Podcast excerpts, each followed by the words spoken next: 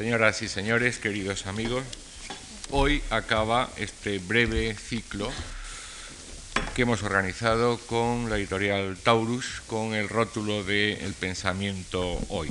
Dos palabras solamente para dar la bienvenida a don Emilio Lledó y a don Pedro Cerezo, quienes serán los eh, protagonistas de esta tercera y última sesión de un ciclo breve, pero al menos eso esperamos, eh, creo que enjundioso y en todo caso muy, muy variado. El pretexto, como ustedes saben, que hemos venido repitiendo, el punto de partida que nos ha reunido aquí son los tres libros que acaba de eh, lanzar la editorial Taurus en, eh, precisamente en el momento en que está cumpliendo su 40 eh, aniversario, libros que revitalizan aquella ya célebre colección de ensayos de la que todos tanto hemos aprendido. Pero la justificación de fondo, al margen de este pretexto tan noble y para nosotros tan grato, es esta necesidad que todos estamos sintiendo de escuchar cómo reflexionan nuestros pensadores, de facilitar eh, que ellos se expresen y de facilitar también que se comuniquen con el público.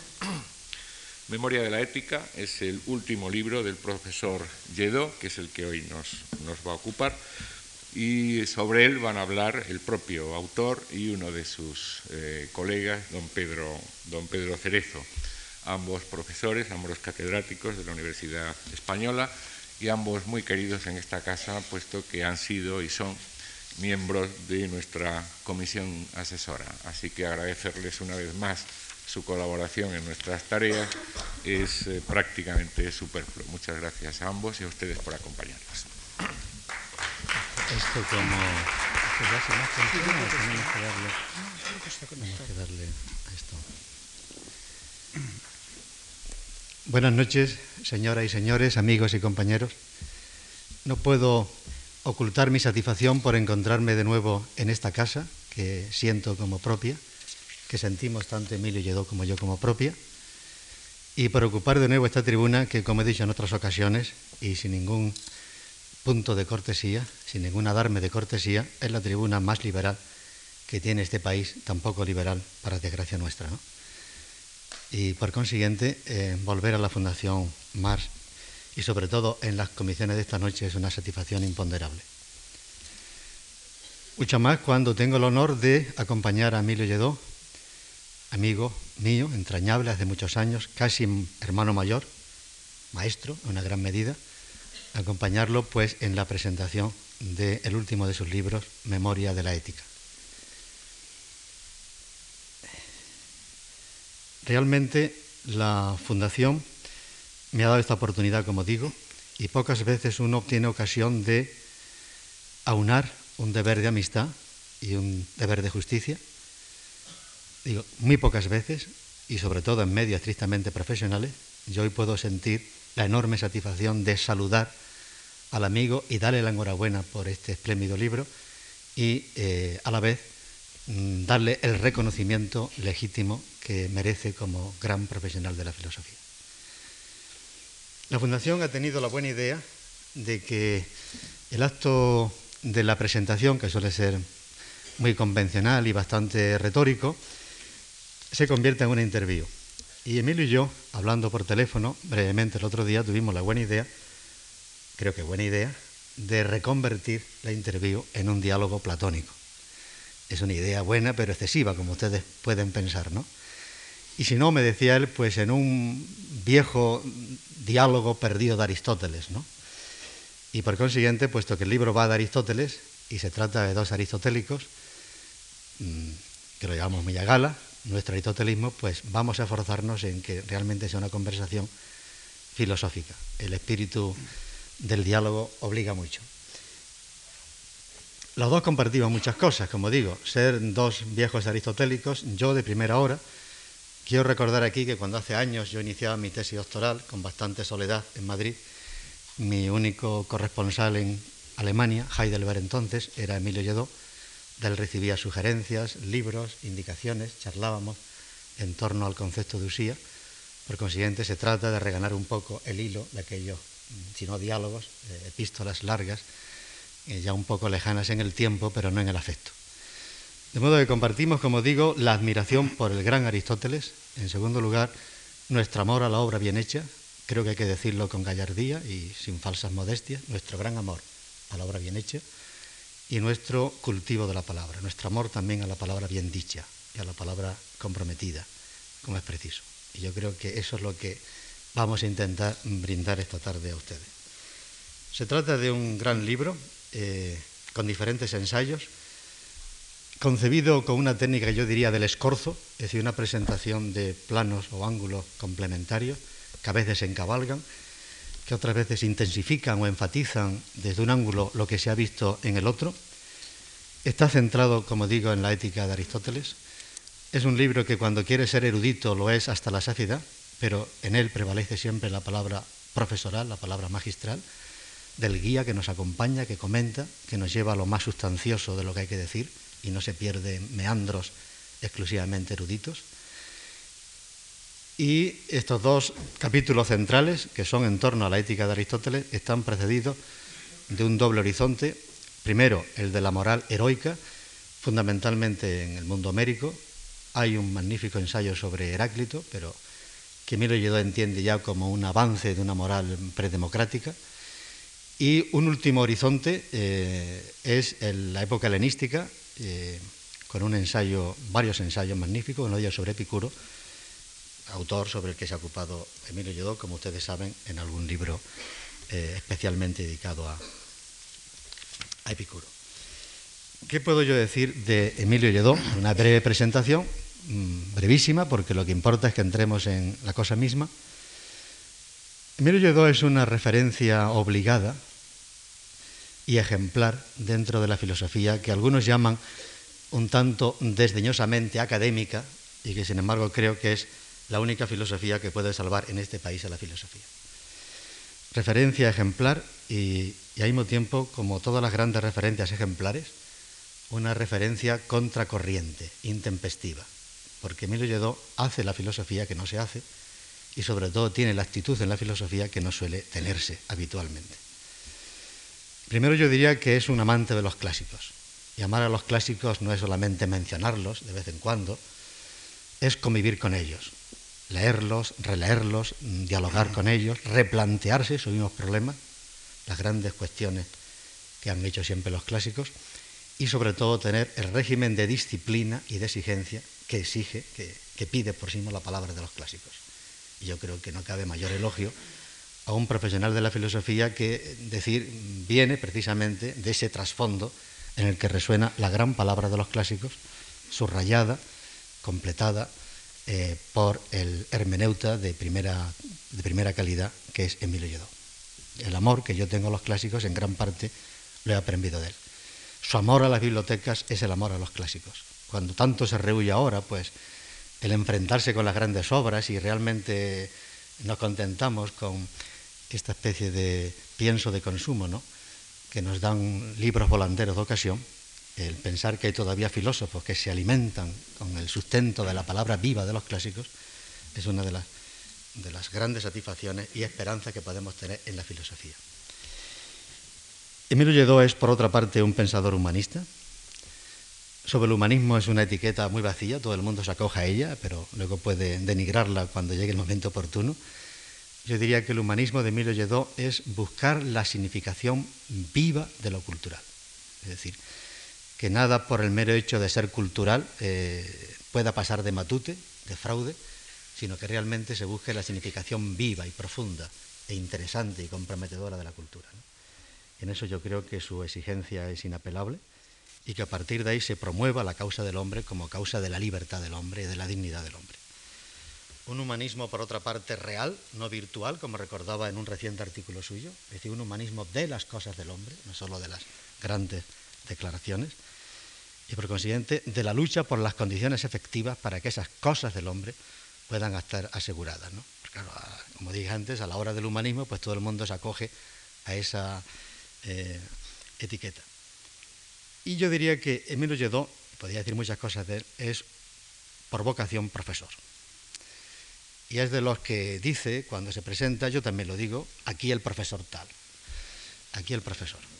No sé si lo tenemos eso como un viejo tic de nuestra época alemana, o es porque realmente pensamos que ser profesor es una de esas raras, magníficas posibilidades y oportunidades que a uno le puede regalar la vida. Y como gran profesor que es, y profesor ante todo, yo diría incluso que antes que escritor, porque al escritor se le nota enormemente su vocación de profesor, Emilio Lledó ama, ama, la palabra viva, la palabra que es operativa, la palabra que es eficaz, la palabra que es compromiso de búsqueda en común, la palabra que transmite experiencias y al mismo tiempo induce a que el otro pueda hacer sus propias experiencias. Y su vida ha sido una dedicación a la enseñanza, es decir, una dedicación a investigar en común, a pensar en común, que es el auténtico espíritu del diálogo platónico.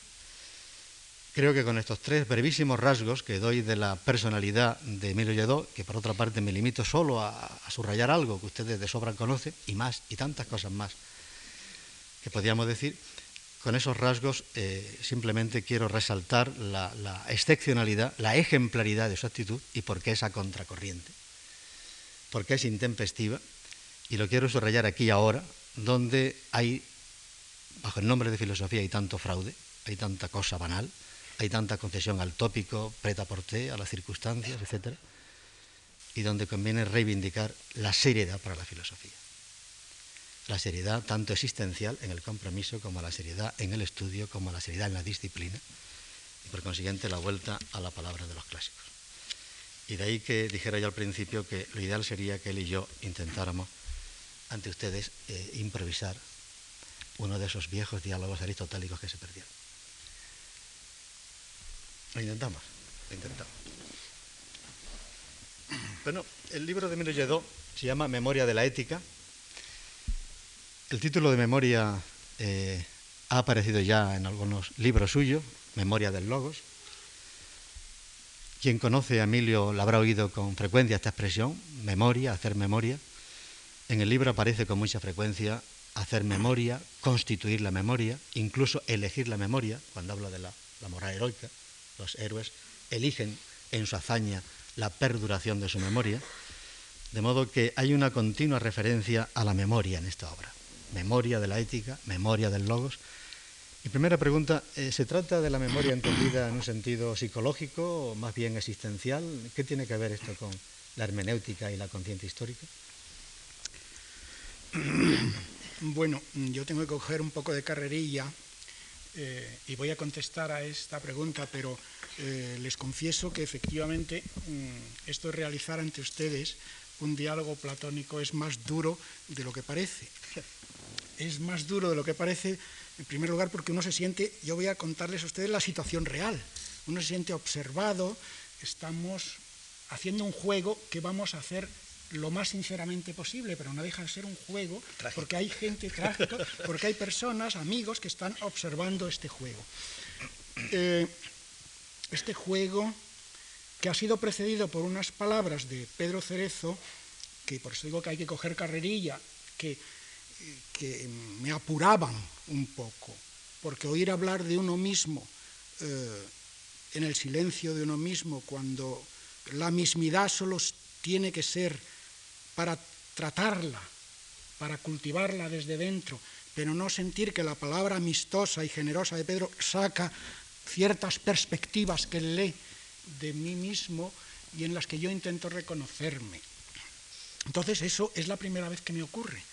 Y a pesar de mi edad es la primera vez también les confieso que presento o que, que yo estoy en la presentación de un libro mío. Eh, o sea, no tengo mucha práctica ante, ante semejante eh, eh, situación.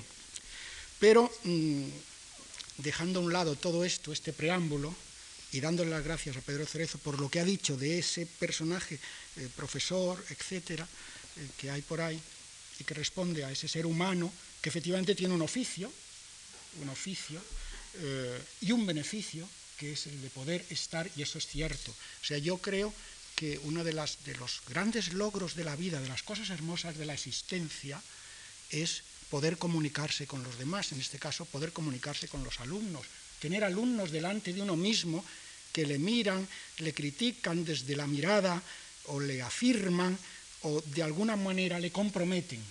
Y ese oficio del lenguaje, ese oficio de la comunicación, es el bien supremo de la existencia humana. Es un privilegio realmente que gozamos los que, eh, los que nos va esa marcha de la comunicación y los que hemos sentido que un poco de nuestra vida, eh, por muy modesta, insignificante que sea, y lo digo sin la más mínima falsa modestia, que algo de nuestra vida tenía eco, tenía sentido, tenía significación y tenía coherencia.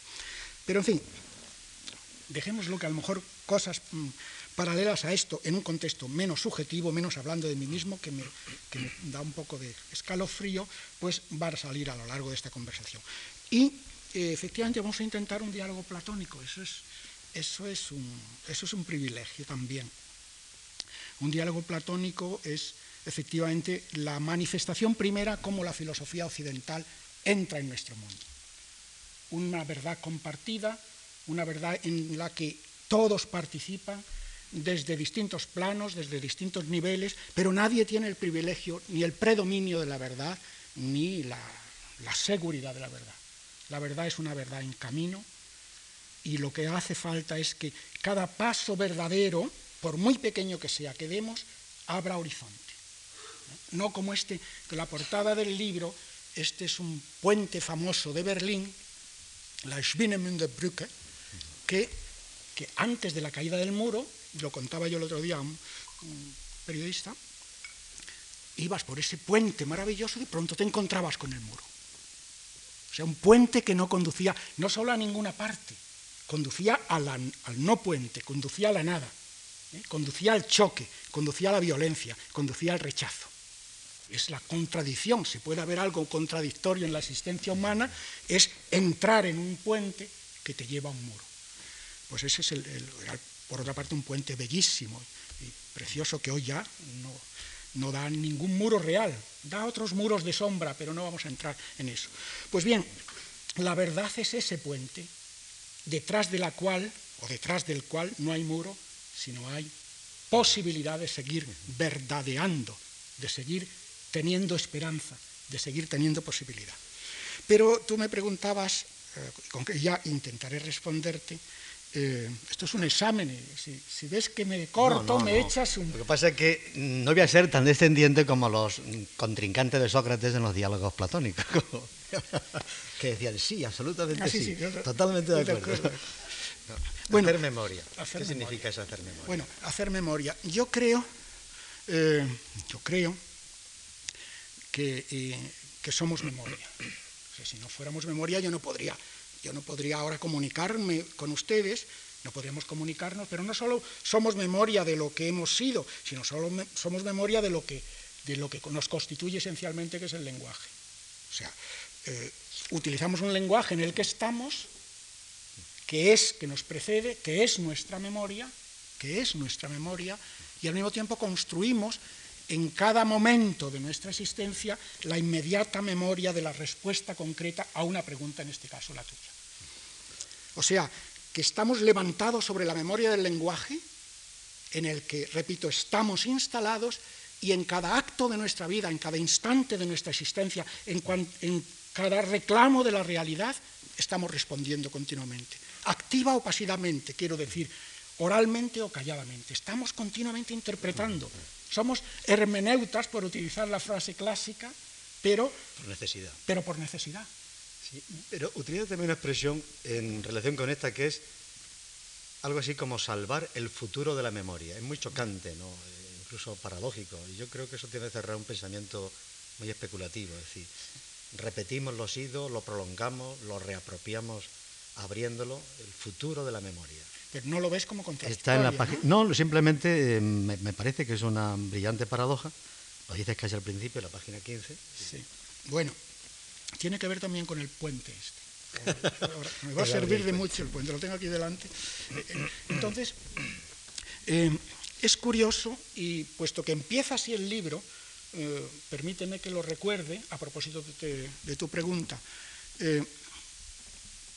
En, las, en la Ilíada, en la Odisea, pero sobre todo en la Iliada, cada vez que un combatiente se enfrenta con otro, no son muertes anónimas, no son combates anónimos los que allí tienen lugar, sino le dice uno, Glauco le pregunta, por ejemplo, a Ayas o quien sea, ¿y tú quién eres? ¿Tú quién eres? Y cuenta una pequeña biografía. Por ejemplo, si me permitís, pues eh, eh, fue fidomante, valiente y alto de cuerpo. Era todavía un niño cuando su abuelo materno, apenas casado, tuvo que dejar el tálamo para ir a guerrear contra los saqueos junto a los muros de Troya. Mm, tal era el que salió al encuentro de Agamenón para dormir el sueño de bronce. Y se cuentan sus historias. O sea, cada héroe trae su pasado. Son pequeñas biografías, pequeñas novelitas, pequeños cuentos, pequeñas píldoras de intimidad que, que aglutinan el pasado. Son eso. Y eso que va a morir si muere ese héroe que cuenta esa mini historia, lo recoge el vencedor. Y dice, ah, alguien nos dará gloria o nosotros se la daremos a él. Hay en algún momento un diálogo entre los héroes homéricos. Entonces, esa victoria, esa apertura hacia un futuro posible del héroe que recoge en la muerte la historia concreta de aquel personaje es como una, como una especie de, de trazado hacia un futuro heroico o hacia un futuro posible, en una palabra, a un descubrimiento del tiempo. Es un descubrimiento, creo, de la temporalidad. ¿eh? Entonces, por eso, claro, los héroes son héroes dichos, por eso aman la fama más que su propio cuerpo. Y Aquiles sabe que, su madre lo refiere, o él lo recuerda, que si se queda eh, en su patria tendrá una larga vida, pero si va a pelear a los muros de Troya, morirá. Pero mi fama será eterna. Entonces, sí, sí, que la fórmula es que si no se salva la memoria, no se salva la esperanza. ¿no? Así que seres desmemoriados no podemos tener derecho a esperanza. Por supuesto. Y por eso vivir es construir continuamente futuro, pero desde lo que hemos sido. Y por eso es tan importante el, recoger nuestro propio ser, nuestro propio pasado en nuestros propios actos. Y por eso es tan importante, y dando un pequeño salto, el concepto de filautía en Aristóteles, el amor a sí mismo. El concepto de filía, de amor, de amistad, de entrega, de comunicación afectiva, recorre toda la ética griega, como sabes, y sobre todo en Aristóteles. Aristóteles es el gran descubridor de que el motor, además del logos, el motor, que, pone en contacto a los seres humanos, o sea, la comunicación racional, la lucha por la comunicación racional, es el sentimiento, la filía, el querer al otro. Pero es algo que brota de la naturaleza, que no inventamos, que nos sale. Queremos al otro.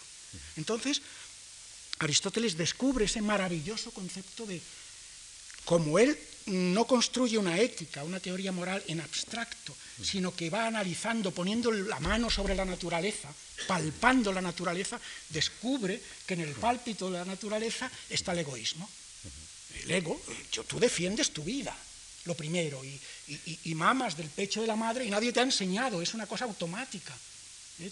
la naturaleza te dice, fijaros si tuviéramos que aprender eso, la naturaleza te dice cómo tienes que defender tu ser, el egoísmo en el sentido neutral de la palabra. Entonces, si estamos construidos eh, en el egoísmo, tú me cortas, ¿eh? No, no. Si, estamos construidos sobre el egoísmo de la naturaleza... Los dialogantes son un poco incontinentes. Pero si me inmodero, pero puedo inmoderarme, ¿eh? tú me moderas. Pero eh, si, como la voz, lo que nos habla, lo que habla, por eso son los intelectuales, los filósofos, los, los que están fuera de la realidad, no, no, somos unos, un animal mamífero, un pobre animal mamífero, que, que vive de aire y, que respira y que se come. Por eso es tan importante la ética del bien y del mal. Si son los conceptos elementales, como elemental, por mucha tecnología que tengamos, es el respirar y el ver y la luz y estas cosas elementales, las palabras elementales eh, que, decía, que decía Neruda. Pero entonces, como la palabra elemental, como somos seres de la naturaleza, estamos construidos sobre la naturaleza, pero esta la carne es real y el corazón es que se late por sí mismo sin que tú lo mandes. Bueno, pero dentro de la cultura, ese egoísmo, ese egoísmo en el que estamos, se construye como un egoísmo que somos. Entonces nos queremos a nosotros mismos. Pero ya no nos queremos, no nos queremos con esa ceguera de la naturaleza, sino nos queremos, es filo filautía, dice Aristóteles, el amor a, los, a lo mismo, a la mismidad. Entonces tenemos que ser mismidades, tenemos que ser memoria, tenemos que ser alguienes, para querernos, para aceptarnos, para sobrellevarnos, ¿eh? para conquistarnos a nosotros mismos. Entonces, el amor a los otros, si no sabemos, si no hemos construido un autos, una filautía, que tenga sentido, que tenga coherencia, que tenga dentro de, que tenga honestidad, ese término tan, tan suave, tan sencillo, pero tan verdadero, entonces no podemos amar a los demás.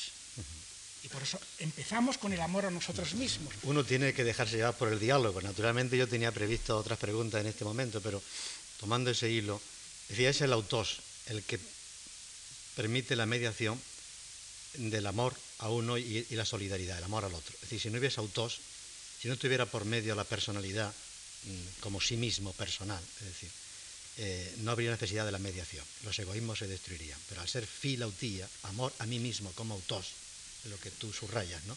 Entonces se impone ya la mediación de amar a la vez al otro. porque ese otro es la mediación necesaria para el autos.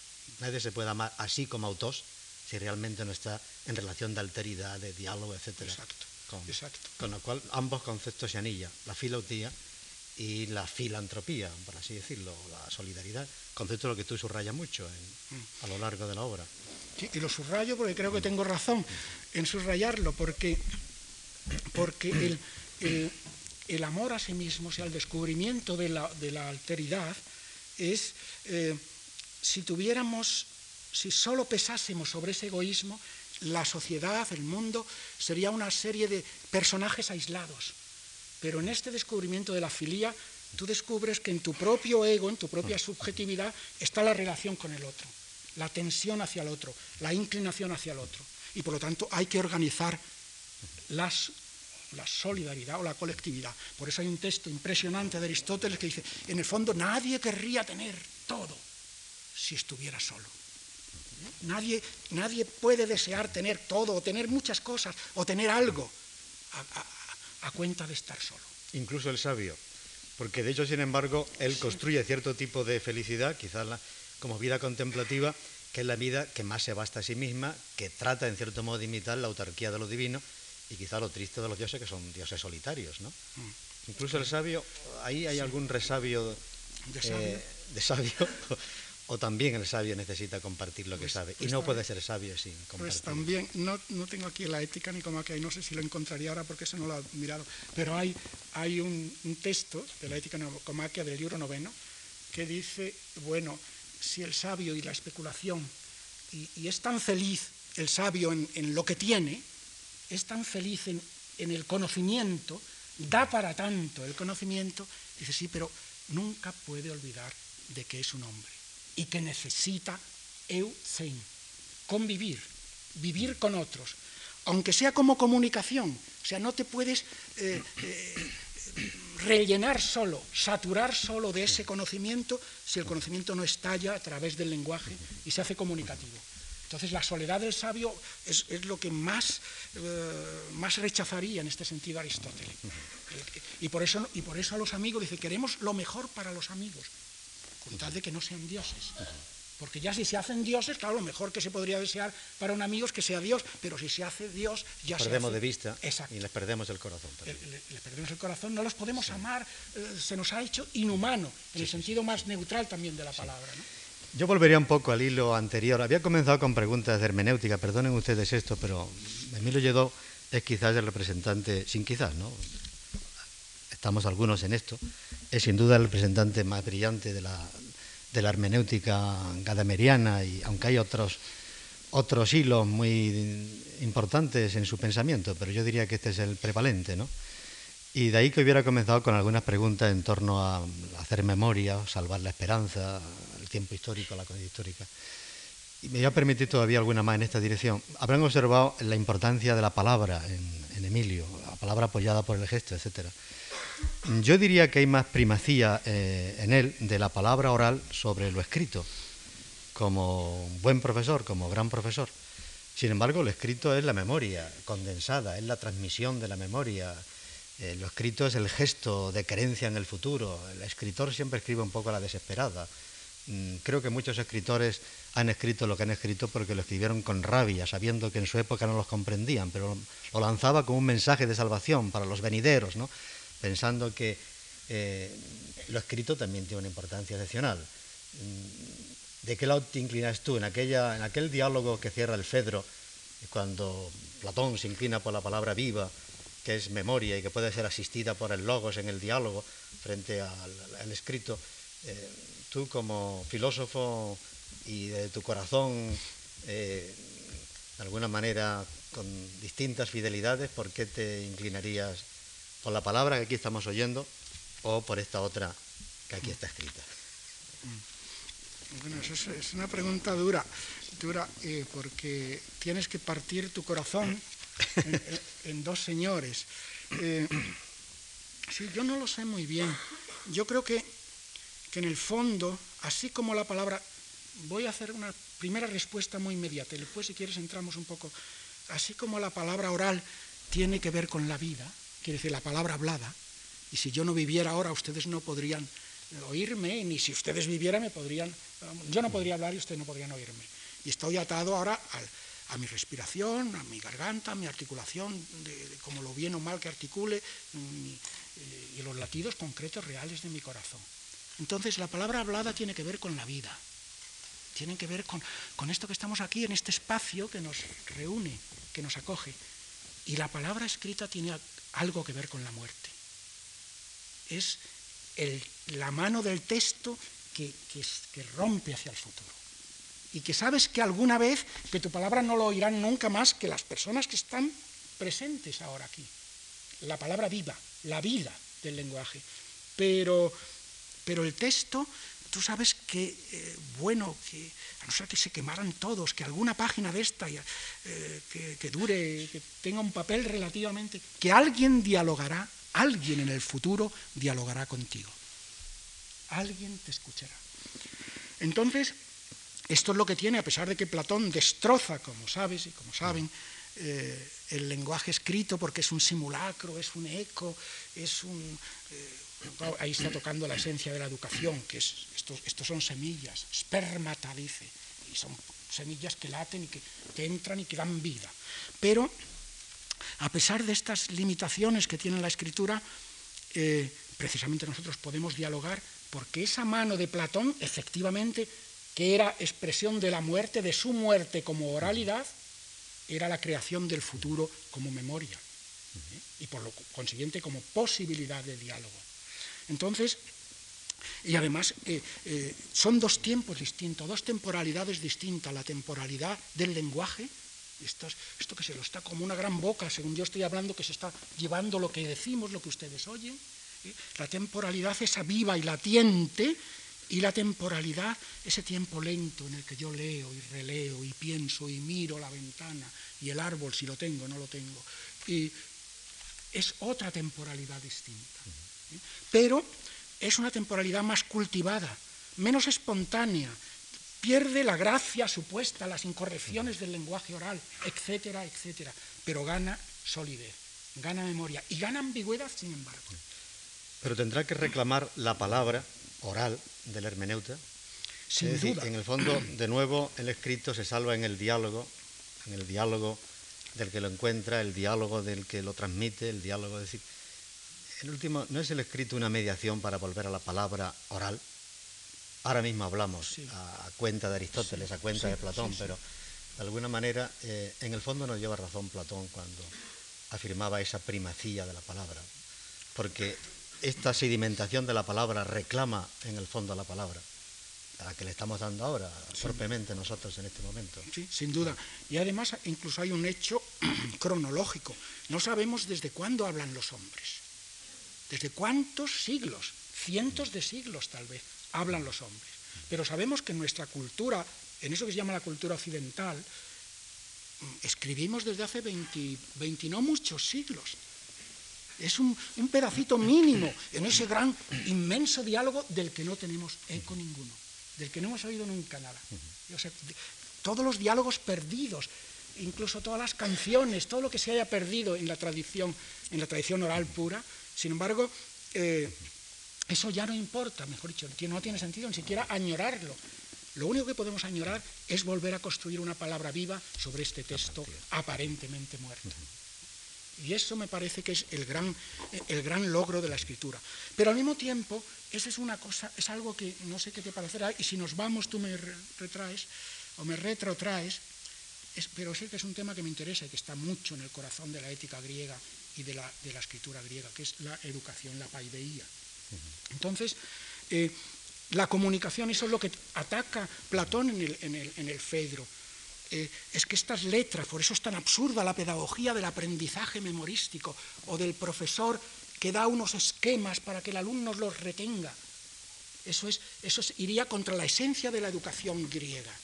Eh, el lenguaje es esperma, esa es la palabra, la logos es esperma, y no necesito traducirlo, es la palabra griega. Y por consiguiente, todo profesor mm, no tiene que ser más que, por supuesto, dar con todo el rigor que sea, que pueda dar los datos concretos, si es que no se pueden aprender en otros sitios, pero en el momento que tenemos ya los libros, eh, sino ser estimulador de, un lenguaje interior. Sembrar, sembrar, valga la redundancia, espermata, sembrar semillas, ¿eh? sembrar semillas, para que tú seas vivo, para que ese lenguaje o esa palabra que te llega, tú puedas convertirla en vida, tú puedas, tú puedas vivificarla, tú puedas hacerla, hacerlo cauce y entregarla a los otros. Y eso es, eso es, ese es el futuro de la memoria. ¿Comprendes? Eh, comprendes. Claro que lo comprendes. Nos esforzamos ¿no? en en comprenderlo. Todavía un momentito más antes de entrar en cuestiones éticas, no sé si no, estamos controlando bien el tiempo, lo intentaremos, acerca de una existencia que es un hilo continuo en, en tu obra. Eh, el ser eh, se constituye en el decir, el, el, ser el sentido de lo dicho, muy gadameriano, el ser es cualegómeno, en qué sentido entendemos el bien, los sentidos del bien, etc. Continua referencia al lenguaje como lugar de experiencia, como sedimento de experiencia, como lugar de instalación en la realidad.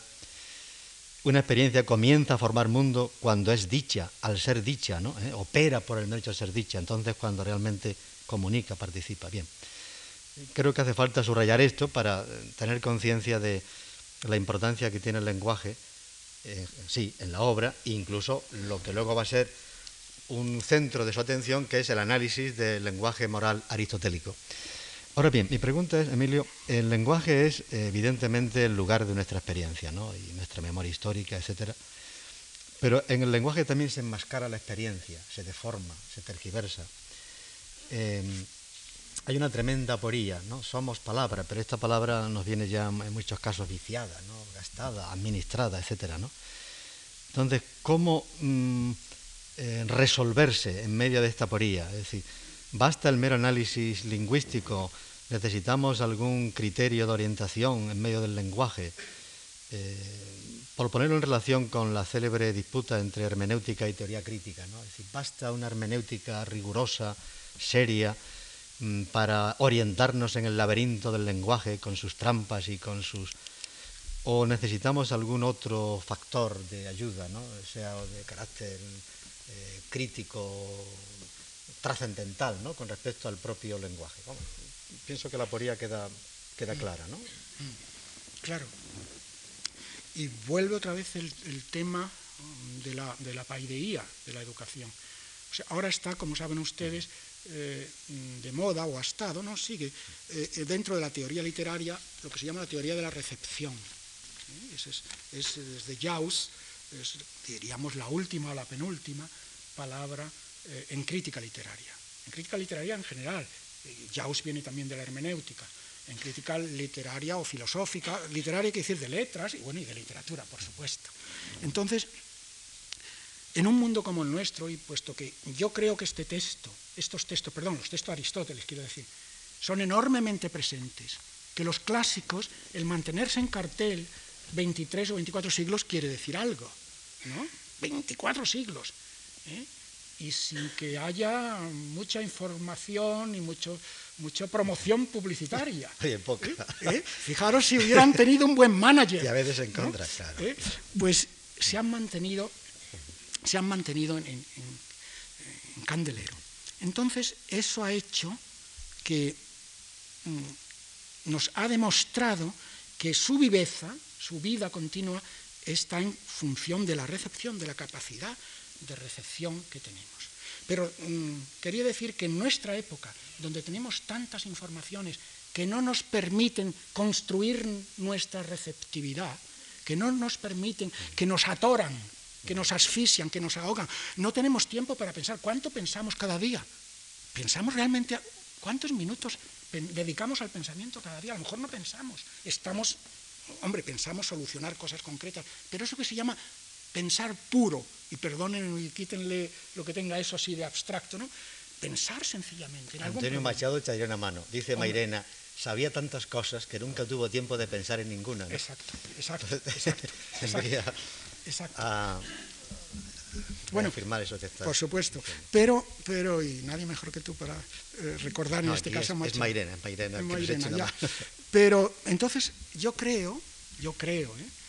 Que uno de los problemas que tiene, y no quiero hacer de profeta ni nada de eso, pero se me ocurre, lo creo, en nuestra, nuestra cultura, la cultura de hoy, es construirnos, agudizar nuestra capacidad de recepción, hacernos buenos receptores, abrir lo que dice Alberti en el famoso ángel bueno, eh, hacer el alma navegable. O sea, que, a, fuerza de tanta información nosotros tengamos un reducto nuestro que critique la información, que la vea, que la perspectivice, que la niegue, ¿eh? Que la elimine, que, se enfrente como un ser humano receptivo, pero no pasivamente receptivo, sino acogedor y rechazador, amoroso y, y, odiador en el sentido de lo que sea basura informativa, etcétera, etcétera. Entonces, la construcción de la recepción es importantísimo y tiene que ver con lo que me preguntabas, con la mentira o la falsedad. Perdón, la mentira o la verdad, la falsedad o la veracidad del logos. Porque efectivamente estamos cantando eh, los elogios del logos, como diría Platón en el texto famoso, y, pero el logos también nos engaña y nos tergiversa y nos, y nos, nos acosa y nos denuncia ¿eh? y nos falsifica la realidad. Y eso es posible.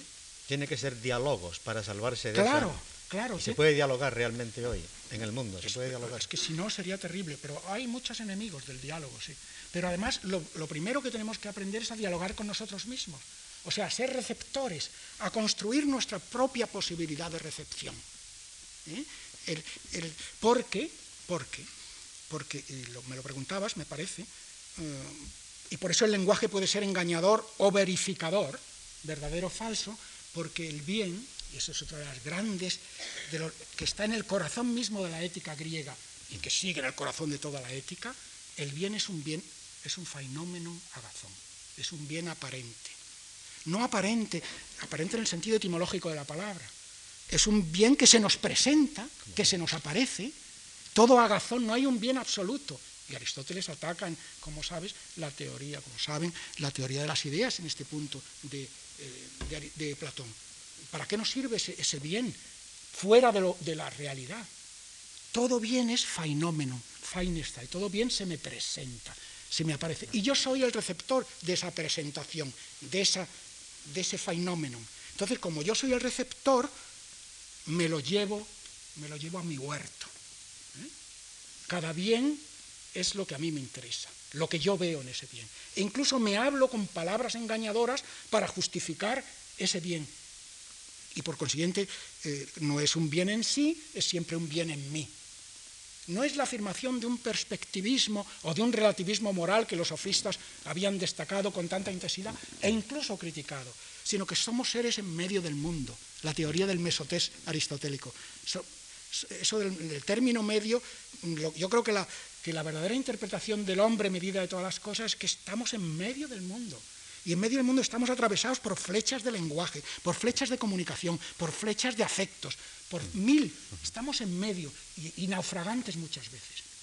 Y entonces, claro, acomodamos esa mediación a un lenguaje que nos vaya. De ahí la hipocresía, de ahí el lenguaje vacío, de ahí hablar, bueno, de, esas grandes, o de esos grandes conceptos, derechos humanos o, lo que sea, maravillosos, si no los llenamos. Pero ¿cómo no engañarnos? Es decir, eh, Parece que Platón decía, y también Aristóteles, que en el bien es en lo que nadie quiere engañarse. En la verdad sí, la gente dice que ama la verdad, pero nadie ama la propia. La verdad propia siempre se escamotea. Y sí. En el bien parece que no, es decir, que hay como un instinto de lo que es bueno, porque en eso nos jugamos la seriedad de nuestra vida y la felicidad.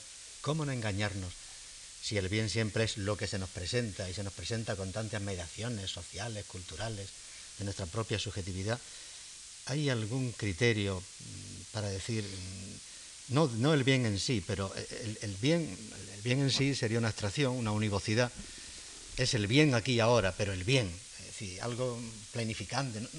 ¿Cómo no engañarnos en un tema de tanta trascendencia como es la?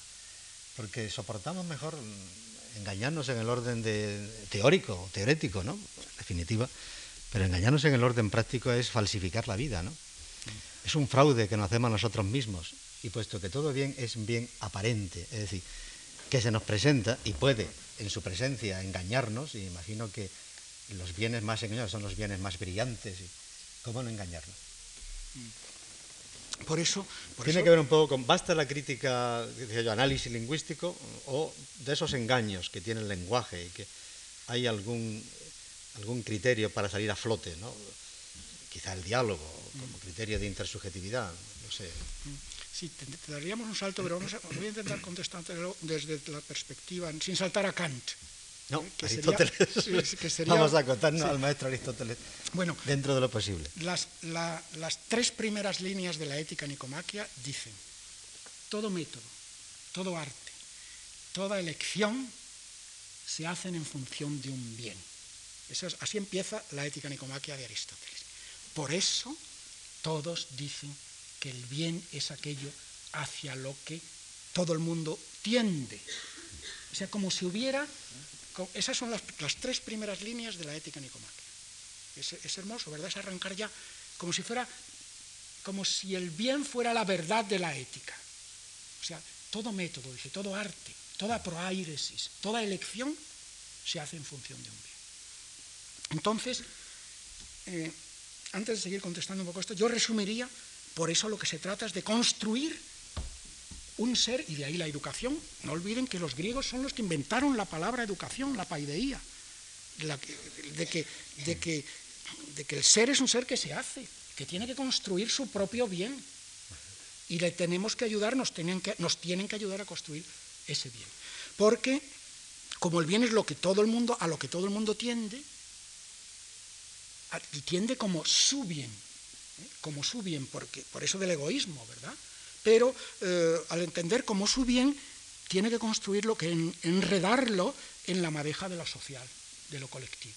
Entonces Aristóteles en las primeras páginas de la ética nicomaquia entra, deja meter, deja entrar la teoría de la felicidad, la eudaimonía, que al principio es ese buen demonio que hace que unos tengan más y otros tengan menos. Y a lo largo, a un muy poco largo de ese desarrollo, se descubre, se descubre, y lo traía ya la tradición platónica, descubre que ese bien, ese tener, el bien tener es un bien ser, y que hay que construir, que hay que construir el receptor, insisto en lo que decía hace un momento, hay que construir buenos receptores. Tenemos que construir mm, un ser que sea capaz de elegir, y en esa elección entra la política, ¿eh? entra la, la polis, lo colectivo. No existe un bien individual que no se apoye, que no descanse, que no repose en el horizonte de un bien colectivo. Pero ahí también hay muchas trampas. También es horizonte colectivo. Por supuesto. Eh, bueno, hay, hay, trampas. En la paidella también hay muchas trampas. Tú te refugias en la paidella, yo creo que sí, que es una. Pero tú recuerdas en el libro que hay una doble paidella. Está la, la paidella, la que apelaron Aristóteles y Platón, la formativa, la que de algún modo es el crecimiento interior, la madurez y otra es la paideia que rechazaba Epicuro. Cuidado de la paideia, atender, cuidado que eso... hay una paideia que esclerotiza, ¿no? canquilosa, que... Entonces, el recurso a la paideia también es un recurso lleno de riesgos. ¿Qué educación? Yo quería salir un poco de nuestra conversación por ahí. ¿Qué educación? Hoy tenemos una batalla por cuál sea la educación más humanística y la función de la filosofía en ella, de lo cual podemos hablar más tarde, pero ¿qué paideia, no? ¿Qué paideia necesitamos para el bien? Y para el bien ser, ¿no? Y para, es decir, ¿en qué reconocemos que eso es el bien? ¿En qué se reconoce el bien? Eso sería un poco para, para no engañarse en tema tan vital eh, en nuestra vida. Sí. Mm, eh, contestaría de una manera que va, mm, a parecer escandalosa. ¿eh? Un bien aristocrático. El concepto de aristocracia... Te acompaño, te acompaño un bien aristocrático, que no tiene que ver nada con lo que se ha entendido después, o no tiene que ver mucho con aristocracia. La aristocracia era ganarse a pulso la vida y la excelencia humana, ganarse a pulso la arete. No hago más que traducir, interpretar, traducir conceptos griegos. Y por eso eh, el famoso texto de la Ilíada, siempre ser el mejor y luchar por ser el mejor. Pero por consiguiente no es una aristocracia en la que se está, sino también, una vez más, una aristocracia en dinamismo puro, en creación pura, ¿eh? en, la vida. Y, la aristos, y claro, ¿quién va, ¿quién va a tender en la vida a lo peor? ¿Quién no va a tender a lo mejor? Y por eso la frescura de todos estos conceptos, porque descubrimos en ellos el, palpitar de, de, lo real. No olviden, o no olvidemos, que es la primera vez que se está diciendo lo que es el hombre y lo que es la conducta humana, colectiva, moral, muchas comillas, la conducta solidaria. Es la primera vez que se dice en la historia de nuestra tradición esto. Y entonces, en el corazón de ese dicho se dice ser siempre el mejor. Es un ser que tiene que ser el mejor, que tiene que tender al mejor, pero tender al mejor es tender a lo colectivo, tender a la comunicación. tender a los de, la, de, la, planificación, de, la consumación de la, capacidad, podría ser una, una característica en la que al menos aristotélicamente se reconocería el bien. Es decir, el bien se presenta como aquello que hinche la vida, ¿no? la planifica, la, realiza, la, pone en forma en sentido orteguiano. Eh, y, entonces tú tomas el sentido de la, del arete, eh, que además eh, es verdad lo que decía, lo que recordaba antes Emilio Lledó, realmente en Aristóteles el momento en que fragua la terminología moral, sacándola un poco de ese magma indiferenciado y confuso de la sofística y, de los filamentos platónicos, que eran también un tanto confusos. Platón la cristaliza, Aristóteles la consolida, al mismo tiempo la entrega a sus discípulos como un esquema de debate. De él tenemos el vocabulario moral. Eh, Emilio ha hecho traducciones mm, eh, bonitas en algún sentido, discutibles en otro, de la terminología aristotélica. Arete la ha traducido por excelencia, no por virtud. Me parece que eso es un gran acierto, enorme. Eh, lo que pasa es que eh, no tenemos eh, sensibilidad para la excelencia y siempre que escuchamos eso nos parece que estamos reclamando no sé qué excelencia de Matute ¿no? en nuestra vida personal. Eh, ya por energía, eso es discutible, ¿no? pero evidentemente es una opción eh, gesis, pues por disposición, por costumbre, etc. Y mm, me ha extrañado que cuando en el término etos, eh, no lo sueles traducir. Y a veces incluso echas mano de una perífrasis, ¿no? En un tema tan. a veces es el resultado de una serie. No, es, sé, es que no encuentras una palabra para dar eh, cuenta de lo que Aristóteles quiere decir con etos, ¿no? O si es que te ha parecido mejor dejarlo en, el aura del término, aura poco definida, ¿no? ¿Eh? Ya que estamos hablando ahora del lenguaje eh, ético que, como dije antes, Telos, por ejemplo, por consumación, esto es un acierto, critica con mucha razón ese finalismo abstracto que exégetas posteriores, sobre todo escolásticos, le han cargado a Aristóteles y entonces interpreta que el sentido de telos es la consumación. Y quizás tenga que ver con el signo del bien como planificación, es como la actividad que se consuma, y donde no se consuma una actividad, allí no puede haber el bien podemos retomar luego el hilo de la primera pregunta, pero ya que estamos en el lenguaje aristotélico, que es uno de los, de los grandes aciertos de Aristóteles, es el atacar la, experiencia moral a través del lenguaje con que entre todos hablamos de lo moral y se ha sedimentado la experiencia moral, aunque luego existan, tengamos que echar mano de algún criterio para no naufragar en los propios equívocos del lenguaje. ¿no? Entonces, concretamente, ¿por qué etos queda sin traducir?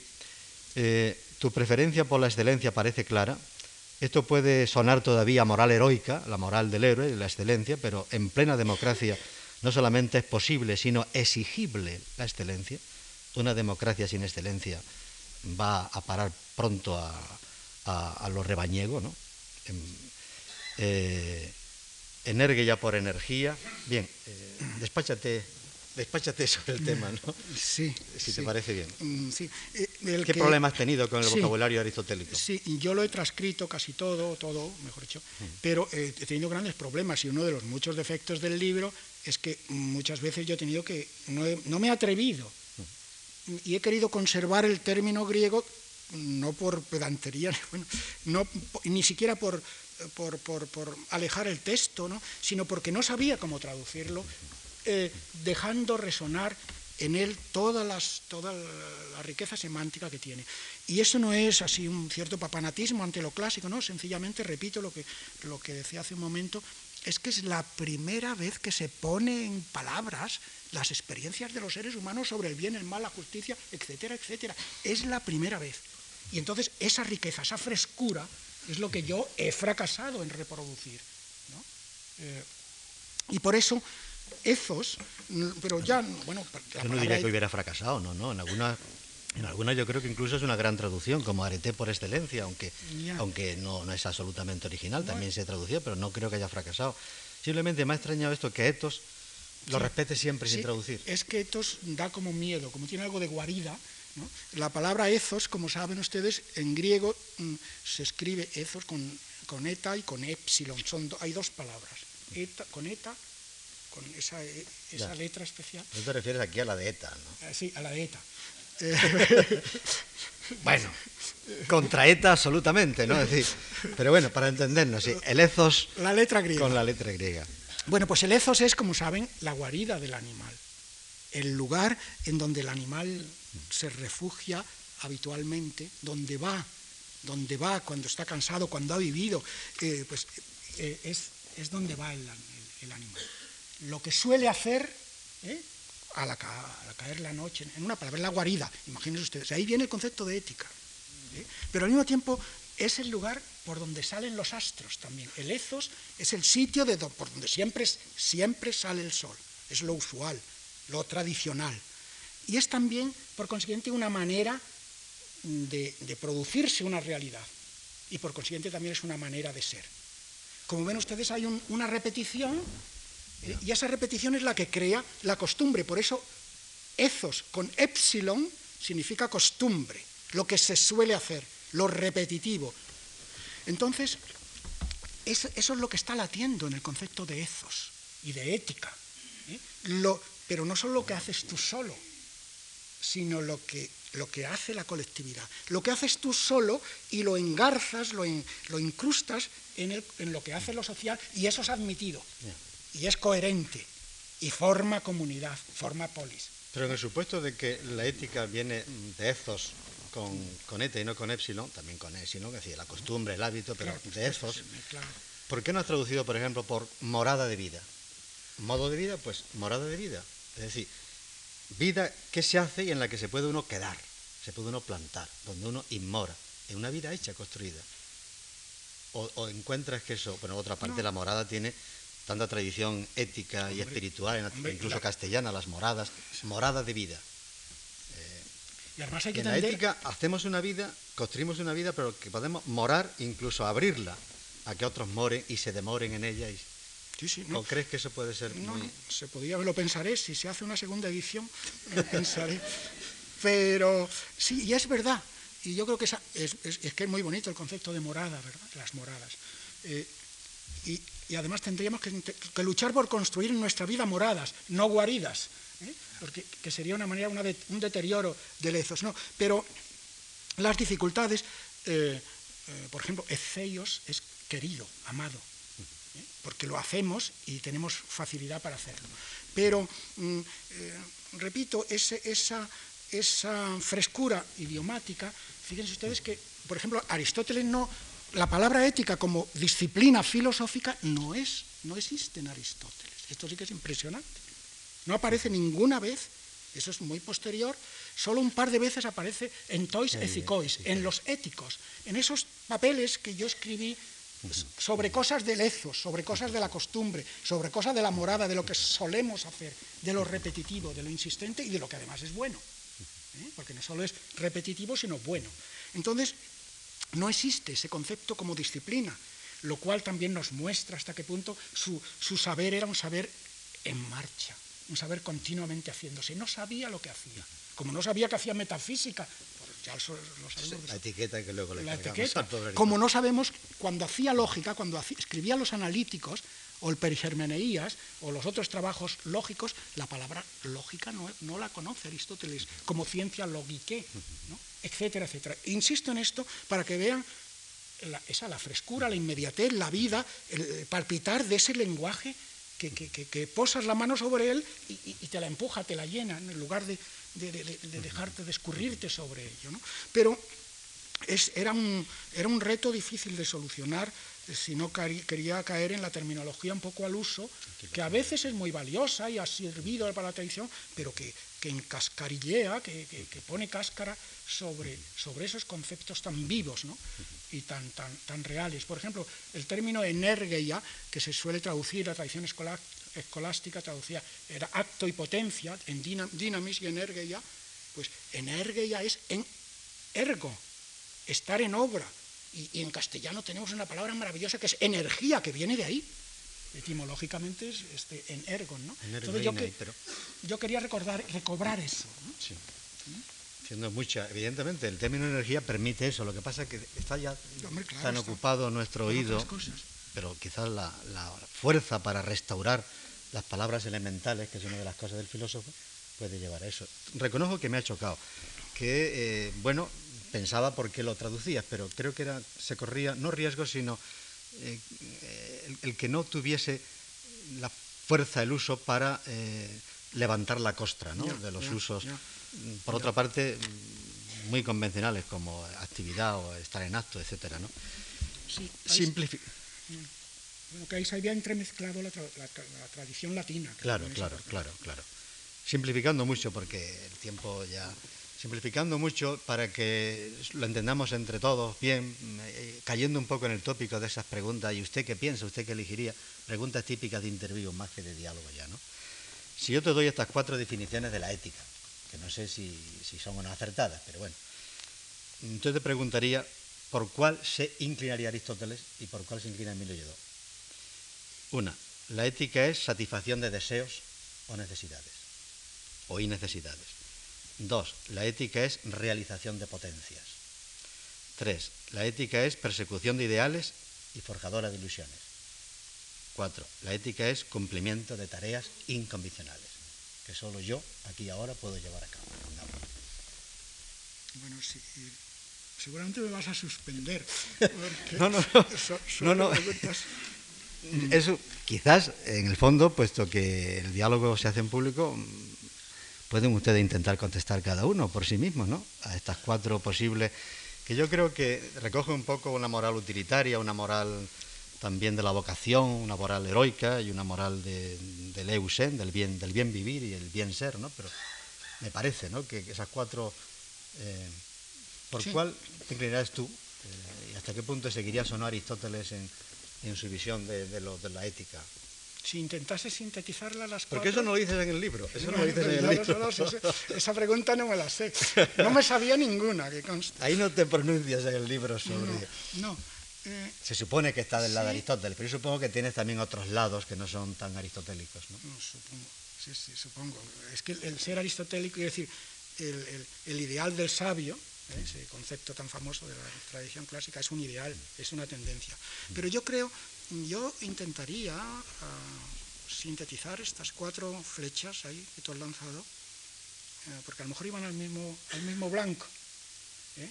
Y el mismo, efectivamente hay en toda ética el bien vivir, ¿no? la satisfacción del cuerpo, eso que, que después va a recobrar el epicureísmo. No, no podemos vivir en, en, las ideas solo, eso es lo que tienen de maravilloso y de real y de espiritual, si me apuran, y por, pónganle también comillas, la, toda la filosofía del helenismo y Epicuro concretamente. Es que el cuerpo es nuestro, nuestro termómetro de, con el que medimos la realidad. Luego la idea de satisfacción es imprescindible. Al principio de las leyes de Platón se dice, somos marionetas en manos de dos dioses que nos mueven. Es un texto precioso de las leyes, eh, del libro primero, sí, nos mueven. Y esos dos hilos que nos enganchan que nos, que, no, que nos atraviesan son el placer y el dolor. El placer y el dolor. La naturaleza nos lo ha enseñado. ¿eh? Efectivamente. Entonces tenemos que sublimar eh, ese placer y ese dolor, eh, pues por un lado, lo, el, la verdad sería la afirmación del cuerpo hacia algo, y, la verdad sería una sublimación de la, de la dioxis, de la persecución, y, la mentira sería, la huida del dolor sería la fugue, la fuga, la negación. O sea, y ahí hay unos niveles enormemente sutiles en donde se demuestra, sin embargo, en la ética aristotélica y en la ética griega en general, que es la satisfacción de algo. En tu cuerpo, lo que te da la medida de un cierto bien. Pero eso no basta para el animal que tiene logos, para el animal que lucha, para el animal que crea solidaridad, para el animal que vive en polis. ¿Eh? Esa satisfacción tiene que ser una satisfacción colectiva. ¿Qué me importa a mí mi bien si se me hunde el mundo? ¿Eh? Nadie querría tenerlo todo, recuerdan el texto que yo mencionaba antes al principio, a, condición de estar solo. Del monoteses, la soledad. Por eso, la, por eso el momento verdaderamente agudo de la tragedia griega no es el dolor, no es Edipo rey arrancándose los ojos, es el momento de su soledad. El momento en el que ya no puede hablar con nadie, que no hay comunicación. Esa es la tragedia. Ese pueblo parlanchín que crea ese diálogo, que crea filosofía dialogando, que crea esa lengua tan sutil y tan riquísima, no puede hablar. La tragedia del héroe griego mm, trágico, valga la redundancia, como, como Edipo es que ya no puede comunicarse. Entonces, y no tiene satisfacción colectiva. Pero entonces, esa satisfacción colectiva tiene que proceder no solo del contento del propio cuerpo, sino del contento de lo que damos del contento de lo que ofrecemos, del, del contento de nuestro lenguaje, de nuestra comunicación lingüística y por lo tanto de la realización, lo que tú me preguntabas. ¿eh? Realizamos cosas a través, de ahí viene el concepto de praxis, realizamos, urdimos cosas que luego tal vez llevemos a la práctica. Y eso también, esa ética de la praxis, esa ética de la posibilidad de realización, esa ética de lo posible, Vivir es estar en un universo de posible y la, muerte de la educación, la muerte de la paideia es cuando, cuando estás ante la imposibilidad, cuando chocas, cuando las instituciones en las que te educas, la sociedad que te, rodea es un muro también. ¿eh? Entonces hay que... Es el, ¿no? es un puente. Y luego, claro, un ideal. Es eso, eso es de los ideales. Qué utópico es este ideal. ¿Cuándo se ha movido lo real si no es en función de los ideales? ¿Cuándo realmente ha sido algo real si no es porque ha habido un impulso creador detrás de esa realidad? Los defensores de la pragmacia se mueren en su soledad. ¿eh? Entran como en una cueva. A fuerza de pisar lo real, pues se, les va el pie, pero se les va el pie no hacia adelante, que es la contradicción del paso, se les va el pie hacia lo hondo, se les atranca el pie. Entonces, lo que realmente ha movido la historia es ese horizonte de posibilidad que es como ideal, o sea, que es un horizonte todavía no realizado, pero que tú, que tú descubres. Y, y su cumplimiento, claro, ahí te estoy organizando las cuatro. Está resultando más hegeliano que aristotélico. Aquí sí, en está inventando una, una una, esto sí. una integración de cuatro perspectivas que en muchos sentidos se oponen. Pero claro, ¿cómo vamos a leer, perdona, cómo vamos a leer Aristóteles ya si esto es lo hermoso? En esta tradición, por eso es el sentido de la hermenéutica. Tú recoges desde tu presente, con todos los ecos de los lenguajes que conoces, ese lenguaje y lo enriqueces. Pero Aristóteles, por ejemplo, hubiera tenido mucha precaución contra perseguir ideales. Bueno, ahí podía estar, salvo que estén en, la línea del poder ser real. Eh, mm, eso le, sonaría muy platónico. Por supuesto, lo de tareas incondicionales que al héroe se le presenta una vez por todas y en los que yo creo que no, que, es la ética de las cosas humanas y a la medida del hombre, por consiguiente, aquí lo que se hace se hace entre todos y realmente nadie tiene así eh, privilegios de una voz que le dicte un, digo yo, ¿no? Y en cuanto a lo primero, obviamente, ¿no? Está la gran tradición de Aristóteles Epicuro en la línea de la satisfacción de la, del deseo y del placer, pues como un indicativo del bien, eso es innegable. no cabe un bien triste ni un bien que sea, que sea eh, que, no planifique también el cuerpo, no que haya un bien triste, ¿no? Pero en, el fondo, diríamos, Aristóteles incondicionalmente hubiera dicho que hay ética donde se realiza en potencia y donde, eh, donde hay poder, y donde hay poder en el sentido donde, donde la vida da de sí, en un sentido, eh, y, por eso donde hay excelencia, y donde la excelencia es la máxima, y donde hay una integración de todas las posibles excelencias. En el, eh, creo que hubiera sido más cauto con, con toda la ética de los ideales y con lo utópico y con... Sí, bueno, por supuesto. aunque haya utopías y utopías, ¿no? Sí, sí, ahí estoy interpretando yo, pero me viene al pelo una frase, por no traer la ética, una frase que pensaba, si dependía de cómo fuera nuestro diálogo, pero y pensé que no iba a poder, pero se la voy a leer. Va a contestar Aristóteles a lo que Pedro me dice. Todos aman, es Ética Nicomaquia, 1167b y siguientes. Todos aman su propia obra más que su obra les amaría a ellos si llegara a ser animada, la obra. Quizá ocurría, ocurre con los poetas, que aman extraordinariamente sus propias obras y las quieren como a hijos. La causa es que el ser es para todos objeto, el ser, es objeto de predilección y somos por nuestra actividad, por vivir y actuar. Y la obra es en cierto modo, la frase es impresionante y muy interesante, y, y la obra, lo que hacemos, es en cierto modo su creador en energía, en acto, actuando. Y el creador ama su propia obra más que a sí mismo porque ama el ser. Fantástico. Es, un texto bueno y además un texto enormemente idealista, ¿no? porque ama su, ama su más que a sí mismo. ¿Por qué? Porque es su futuro también. Y habla, y en cierto modo es su creador. La obra es su creador, en energía. Nuestros cuatro escritos, nuestros, si somos pintores, nuestras pinturas, ¿qué duda cabe? Que, que, Velázquez tenía que amar más que nadie las meninas porque sigue hablando con nosotros a través de eso. O Bach con las suites para violonchelo. ¿eh? Ah, ¿Cómo no iba a amar eso si, si, nosotros le amamos a él a través de su obra? ¿eh? Y por eso era muy astuto Aristóteles cuando intuía que el creador ama su obra más que a sí mismo porque ama el ser. El sí mismo, en el fondo, no es nada. Si no hay ese ser. En si no hay ese cristaliza, ser. te sugiero que lo conviertas en lemas y edites de nuevo el libro. Sí, porque pues yo creo que ese es el mejor del mejor Aristóteles. ¿Verdad? Y tú insistes mucho en la solidaridad, ¿no? Como horizonte de la colectividad, la polis, las condiciones de vida. No se puede ser bueno, no se puede vivir bien si no se construye la buena ciudad, etc. Eh, dos preguntas Primero, el concepto de solidaridad no me resulta muy aristotélico. Pienso que Aristóteles subrayó la amistad, la amistad siempre es entre iguales, pero el sentido de la amistad civil, es decir, de la amistad sin fronteras, más allá de los contextos de igualdad en algún sentido, yo diría que la solidaridad más bien parece un concepto estoico y cristiano, o estoico rebautizado por el cristianismo, pero que la defensa de la polis eh, todavía no ha llegado en Aristóteles a ese marco de... Y en segundo lugar, hay un peligro en Platón y Aristóteles, más en Platón que en Aristóteles, y a entender que al, ser lo ético una dimensión de lo político y poner el énfasis en la construcción de la mejor ciudad, eh, se, quepa, se caiga en la tentación de organizar la felicidad. Y por consiguiente lo que llamaríamos, lo que se ha llamado el estado ético, ¿no? que es la gran tentación de los filósofos morales, ¿no? el estado ético, el estado de la felicidad universal administrada universalmente. No sé si eh, en esto te sientes más próximo a Platón y Aristóteles o a Epicuro, eh, aunque Epicuro también tiene sus riesgos, ¿no? Eh, frente a esta opción eticista con la organización de la felicidad en la polis, ¿no? Mm.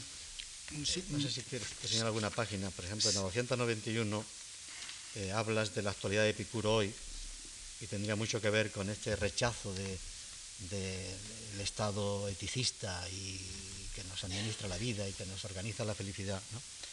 Y sin embargo hay como un riesgo ¿no? Eh, inmediato cuando ponemos, cuando acentuamos la dimensión política de lo ético, el que se nos vaya la mano, se nos vaya la mano hacia, no ya que el Estado eh, vele por erradicar todo lo que son condiciones negativas que impiden la felicidad, más aún promueva las condiciones positivas de su realización, pero eh, la tentación es que se vaya la mano y por consiguiente eh, se ha entendido y, se ha ocurrido en muchísimas utopías como un organizador de la felicidad. ¿no?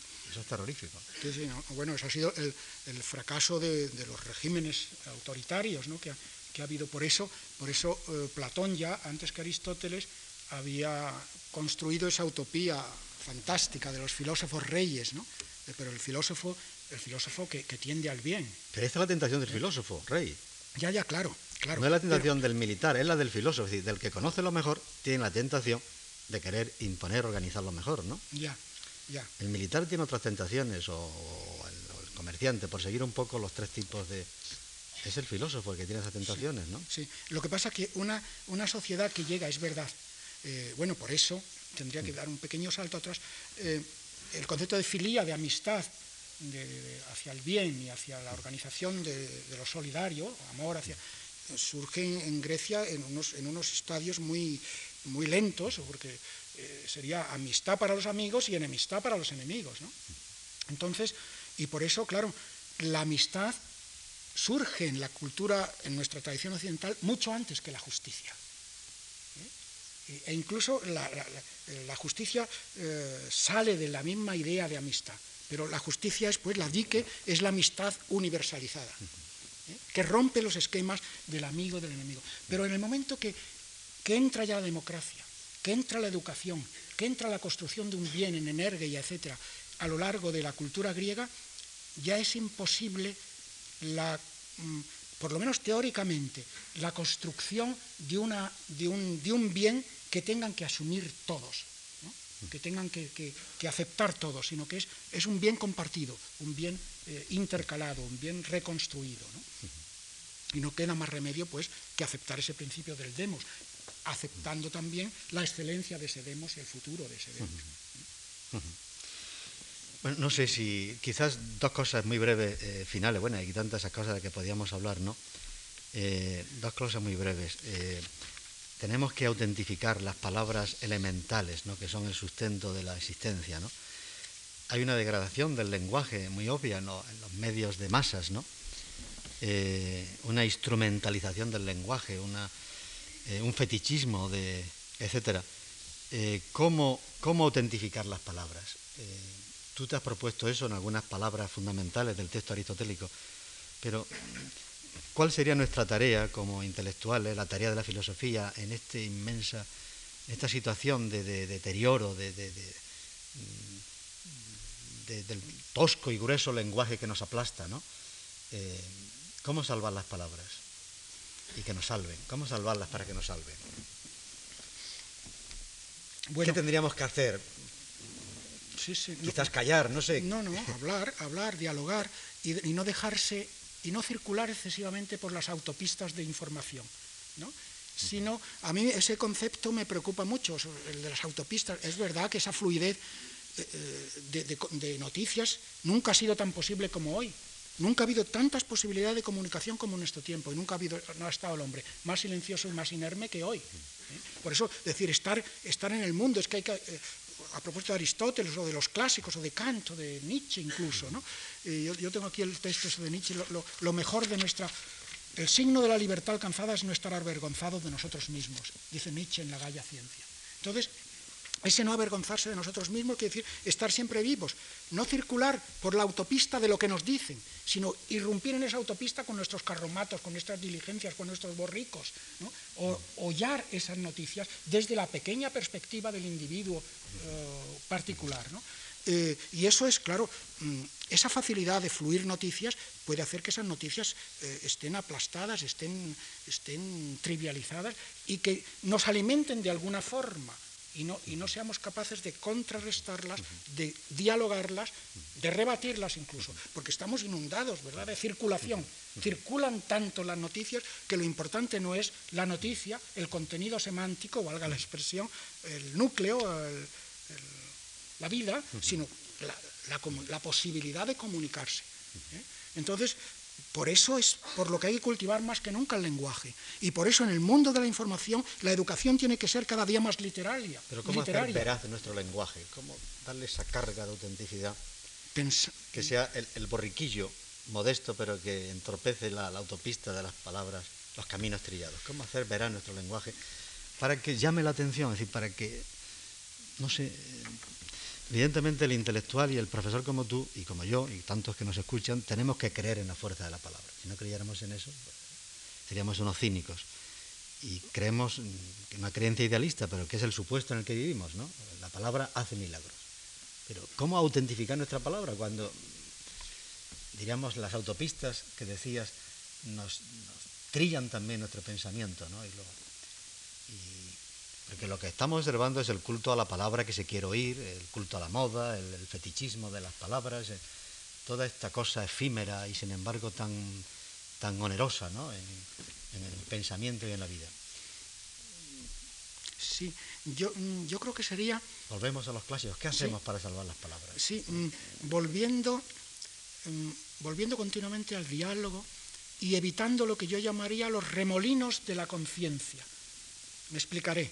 O sea, y por lo tanto, haciendo que, nuestro, que nuestra psique, que nuestra personalidad sea lo más fluida posible. Y llamo remolinos de la conciencia esos pequeños remolinos que se nos forman en el ánimo, que constituyen nuestra ideología y que a todo lo que nos cae lo absorbemos en él. ¿Eh? Y no nos proyectamos en la superficie, bueno, ¿y cómo se justifica esto? Sino que nos hablamos a nosotros mismos con el lenguaje que nos envilece, con, el, con los pequeños centros de remolinos de nuestra propia, valga la expresión, ideología. Entonces, o nuestra manera de ser, o también nuestras obsesiones, e incluso nuestras obsesiones positivas, nuestra manera de entender el mundo, en lo que estamos más o menos modestamente instalados. Y por consiguiente, eso también, o sea que esos remolinos, ¿ha visto usted cómo los remolinos se cae un papel y se lo, se lo, traga, ¿no? Bueno, pues esos remolinos pueden ser para bien o para mal. Eh, entonces hay que hay que dejar siempre la posibilidad de, de arremolinarse de nuevo. ¿no? Hay que preguntarle a un fisio cómo se sale del remolino, ¿Cómo, se, sale de él. Por eso es tan importante la educación, ¿no? porque en el momento, la educación... Pero es otro remolino, la educación puede ser otro remolino. Claro, hombre, claro. Y entonces nos crea unos cuantos remolinillos de esos y todo lo que nos echen nos lo tragamos en esa misma perspectiva. ¿no? Pero, pero la pregunta tuya, esa yo no la sabría ahora contestar. ¿Cómo, ¿Cómo podemos hacer? Porque decir, bueno, con un interés, mm, ¿cómo mantenernos vivos? Yo, sí, quizás sea eso, mantenernos vivos en, un, en, un, mundo más o menos, bueno, no, y nosotros no somos ni mejores ni peores que el mundo, somos parte de ese, pero estar en medio del mundo, pero estar en medio. Son palabras testimonio de vida, ¿no? Claro. Que toquen lo que duele, ¿no? Mira, esto me lleva a la, a la pregunta final, porque son ya las nueve menos cinco y Pienso que es muy tarde y que posiblemente muchos de ustedes quieran preguntar algo al profesor Lledó y por consiguiente viene a pelo de lo que estaba diciendo. Había tantas cosas de que hablar, pero en fin, creo que es la hora en que el diálogo sea más libre de la sala con el profesor Lledó. Mi pregunta final sería, ¿por qué se filosofa? ¿Por qué, ¿Para qué filosofamos? ¿Por qué se escribe? ¿Por qué escribes? Tiene mucho que ver con lo que preguntaba antes, ¿no? Eh, en toda esta crisis que estamos viviendo hay una profunda crisis del escritor, eh, del, escritor de raza, de todas las horas. La profunda crisis del escritor es quedarse sin palabras, tener la noche oscura de la palabra, no saber con qué palabra acudir en esa plazuela eh, donde hay tanta mercancía de matute. ¿no? ¿Por qué se filosofa? ¿Por qué se escribe hoy? ¿Cómo autentificar nuestra palabra que pretende ser filosófica o, dentro de esa tradición filosófica. imagino que en algún momento tú y yo y tantos otros que están aquí no habremos hecho esa pregunta, ¿no? Mm. Eh, aunque no tenga nunca una respuesta satisfactoria, pero... Sí, como yo no la tengo, como yo no la tengo, me escudo en Aristóteles también. Y antes les recordaba el principio de la ética nicomaquia, ahora les recuerdo el principio de la metafísica, de la llamada metafísica, que se llamó un siglo después. Que todos los hombres, todos, todos, todos, aman aman. Aman el saber. Aman por naturaleza el saber. O sea, todos somos filósofos. Todos somos pequeños hermeneutas, más o menos intérpretes. Siempre estamos interpretando. Y eso es filosofía. Lo que pasa es que hay algunos, ¿verdad? No quiero ahora trivializar el concepto de filosofía, que por otra parte es muy trivial y muy de la vida. ¿eh? Unos filosofan, quiero decir, piensan, tienden por naturaleza a saber de qué va la cosa, agarrándose a una tradición y otros, y otros filosofan, piensan, ven la vida, miran la vida, interpretan, agarrándose a su propio yo, a su propia situación como profesional de tal cosa, como trabajador de tal otra, etc. Pero todos estamos continuamente interpretando. Y hay unos seres, unos personajes, esos que llaman intelectuales o filósofos o lo que sea, eh, entre los que quizá nosotros estemos porque somos profesores, que leemos libros y decimos y hemos dado clases, yo al menos he dado, tú sigues dando. Entonces, que no solo respondemos a por qué filosofamos desde nuestro propio y solitario yo, de nuestro pequeño eh, engarce en la sociedad, sino que recogemos una tradición y hablamos de Platón, y hablamos de Descartes, y hablamos de Hegel, y hablamos de Nietzsche, y hablamos de Heidegger o de quien sea. Entonces recogemos, somos un poco profesionales, profesores, estamos instalados y ese es nuestro oficio. Pero no somos ni más filósofos ni menos que el otro, ¿no? eh, que el campesino que mira, somos, los seres humanos tienden por naturaleza al saber. Y el día que dejemos de tender por naturaleza al saber, ya no seremos hombres, estaremos en la caverna, estaremos en el, otra vez hemos vuelto atrás. Y por eso hay que mantener fresca, y por eso repito, y no quiero alargarme porque ya efectivamente es muy tarde, eh, y por eso hay que mantener fresca en el mundo de la tecnología la cultura literaria. Y no quiero hacer aquí una, manifestación. He estado hablando dos martes y dos jueves en esta misma aula hace un mes, más o menos, de, las humanidades hoy. ¿eh? La cultura de las letras, la memoria colectiva, el frescor, el diálogo, qué aburridos somos nosotros con nosotros mismos, qué tonterías a veces nos decimos. Y cuando abrimos un libro, ¿eh? es, una, es una oleada de aire, otro nuevo lenguaje, otras nuevas experiencias. El día que dejemos de amar ¿eh? a las letras, de amar por naturaleza al lenguaje que nos ha entregado una tradición de la que no podemos apartarnos, ese día seremos verdaderamente monstruos. Estaremos en la caverna otra vez. Estaremos mirando las sombras allí, como en la cueva. Sí, traía aquí un artículo tuyo soberbio sobre la caverna y el que se alimenta de imágenes y tantas cosas, pero ya es muy tarde. Pero quiero subrayar, eh, el que dialoga, mm, como decía antes, en los diálogos platónicos siempre un que decía sí, de acuerdo, completamente, y por eso nos da la sensación de que, de que alguna vez Platón eh, hace un poco de trampa. ¿no? Eh, pero en este caso, el que dialoga con el profesor Lledó tiene que decir que está totalmente de acuerdo con él en algo que ha dicho que no le da importancia y creo que es decisivo. Cuando yo te he preguntado cómo sería veraz nuestra palabra, me has dicho si nos sentimos vivos. Yo creo que, que has dado ahí una diana, a mi juicio. Totalmente de acuerdo. Eh, no sé si es Panimen o algo así, ¿no? Totalmente de acuerdo, ¿no? Pero entonces tiene mucho que ver esto, no sé si era de Helderling o de Goethe, creo que era Helderling, aquella sentencia de quien piensa lo más profundo ama lo más vivo. Quizás se puede volver al revés y decir quien ama lo más vivo piensa lo más profundo. Y, quizás, eh, no sé si la salvación de la palabra y de la filosofía quizás esté en que los que nos dedicamos a esto no logramos amar lo más vivo, interesarnos por lo más vivo, que suele ser lo que más hiere, lo que más duele, lo que más entonces la palabra no es veraz. Eh, lo que hago es subrayar una idea que, eh, mm, dicha por ti, eh, que ha tenido, diríamos, más eco en el receptor, puesto que el que la dice, esto es una cosa curiosa de los diálogos, a veces el receptor puede acunar una idea que a lo mejor el emisor, que ha sido el profesor Lledó, no ha subrayado lo suficiente, que a mí me parece que es la idea de esta noche, a mi juicio, que la palabra suele es veraz cuando uno se siente vivo. Pues como tú la has subrayado, o lo has recibido así, dejémoslo así. Yo tengo honor enorme en acompañar aquí a Emilio Lledó. Eh, ustedes habrán comprobado que eh, es una suerte para la filosofía española y un honor tener entre nosotros humanistas de esta calidad y, si aún estamos a tiempo de que alguno de ustedes le pregunte directamente a él, entraríamos en ese turno de, de preguntas libres. Podemos dar 20 minutos para no abusar mucho. Sí.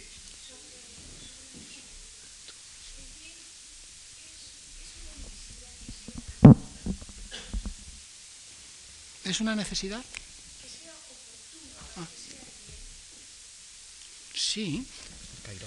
Exacto. Eh, Pedro me ha dado la, me ha soplado. Eh, eh, hay un concepto aristotélico maravilloso que es el kairos, lo oportuno. y, lo oportuno quiere decir, no sé qué opinarás tú, lo oportuno quiere decir que tiene contexto. O sea, ¿qué significará lo oportuno, el kairos? ¿Por qué le insisten tanto los griegos en esa idea que es muy interesante? Eh, eh, bueno, en la tragedia es uno de los elementos también eh, de la tragedia griega. ¿no? Yo creo que hay que felicitarse de que una editorial tan prestigiosa como Taurus haya querido honrarse con este bellísimo libro eh, la memoria de la ética, eh, como el propio Emilio Lledó sugiere al principio, debe ser la, esperanza de la ética en un mundo con tan poca alma, ¿no? Y yo le quiero dar mi enhorabuena más cordial al amigo y al compañero, al hermano mayor en muchos días, eh, con una amistad que hemos sabido preservar de los avatares de la vida, que son muy diversos, ¿no? Quiero darle aquí públicamente mi enhorabuena por este bellísimo libro. Y dejemos que Emilio ponga la palabra final a este acto pues, pues muchas gracias.